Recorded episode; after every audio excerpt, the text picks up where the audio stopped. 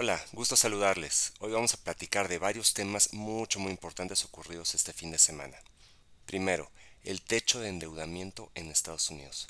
El presidente demócrata Joe Biden y el republicano Kevin McCarthy alcanzaron este fin de semana un acuerdo para elevar el techo de la deuda, previendo el cierre del gobierno y el incumplimiento de la deuda, lo cual tenía bastante nerviosos a los mercados.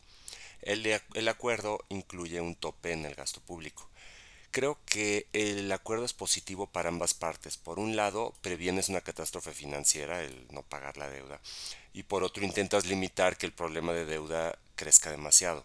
Era obvio que este tema se resolvería. A nadie le convenía que Estados Unidos incumpliera su deuda. Faltaba la negociación política y la forma que ambos bandos salieran bien librados. Recordando que Estados Unidos está por entrar en periodo electoral, tenemos elecciones a final del próximo año, a principios del próximo año son las elecciones primarias. Hoy en día es feriado en Estados Unidos, es el Memorial Day en recuerdo a sus soldados caídos. Vamos a ver mañana los efectos en los movimientos de los mercados financieros. Vamos a Ucrania. La milicia rusa Wagner logró capturar la ciudad de Bakhmut después de varios meses de batallas. La ciudad está totalmente destruida y no tiene relevancia estratégica militar, era más un tema para mantener la imagen y la moral en ambos bandos. Rusia bombardeó el día de ayer la capital Kiev y lo hizo de día, intentando afectar la moral de la población. La población lo que hace es se resguarda en el metro. Desde hace semanas se habla del contraataque ucraniano, el cual en cualquier momento puede ocurrir. Cuando termina el famoso invierno ruso, el terreno queda intransitable por varios meses por el barro. Los ucranianos están esperando que se seque para poder montar la contraofensiva. Los próximos días serán mucho muy interesantes, vamos a ver. En España hubo elecciones municipales y de las comunidades autónomas, que son el equivalente a estatales. Para poner un poquito el contexto, Pedro Sánchez es el actual presidente de España y de su partido político, el Partido Socialista Obrero Español, el PSOE. Estas elecciones eran el preámbulo de las elecciones generales de diciembre. Los resultados fueron una victoria contundente de los partidos de derecha liderados por el Partido Popular, que es el PP, y también de Vox, el cual es de derecha más a la derecha, más extrema.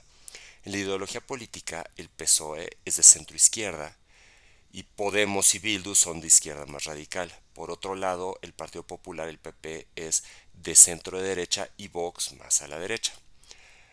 El PP de derecha es el gran vencedor de ayer por ejemplo, con mayoría absoluta en Madrid, eh, Madrid gobernada por Isabel Díaz Ayuso, ese va a ser un nombre muy importante en, las elecciones generales. El presidente de España, el socialista Pedro Sánchez, sorprendió al llamar elecciones generales adelantadas para 23 de julio. Estas elecciones estaban proyectadas para llevarse a cabo en, en, diciembre. Y bueno, ¿por qué creo que hizo esto? Parte para evitar mayor desgaste de aquí a diciembre, parte para dar menos tiempo a que PP y Vox, los partidos de derecha, pudieran negociar coaliciones autonómicas y parte para cambiar el tema de conversación de las elecciones generales. Bueno, en Turquía ganó la segunda vuelta el actual presidente y dictador Tayyip Erdogan. La lira turca se ha devaluado desde inicios de la pandemia de forma dramática. Estaba en 6 liras por dólar y ahora está. ¿Están listos?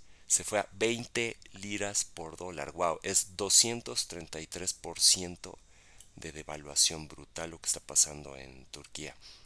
Mientras todas las economías suben las tasas de interés para intentar controlar la inflación, como ya lo hemos platicado en, varios capítulos anteriores, Erdogan las disminuyó. Lo cual, ¿cuál es el efecto? Eleva su inflación al 44% y devalúas la moneda. Y una de las principales propuestas de campaña es controlar la inflación, como ven. ¿Qué aprendemos después de todos estos acontecimientos del fin de semana? Varias cosas. Uno, de Rusia.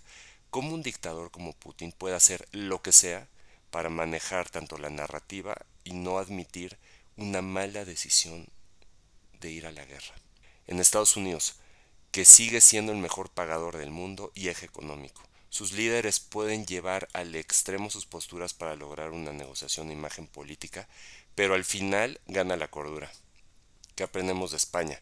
Que es una sociedad capaz de votar por uno u otro partido, hay alternancia sin violencia y que los perdedores reconocen los malos resultados y ya está, sin descalificar el proceso electoral. Y de Turquía, que es mucho, muy difícil remover a un dictador con el gran poder político y mediático, que culpa los malos resultados económicos, que además promete resolver en campaña, aunque él haya sido el causante. Sin duda tenemos mucho que aprender. Bueno, les mando un fuerte abrazo.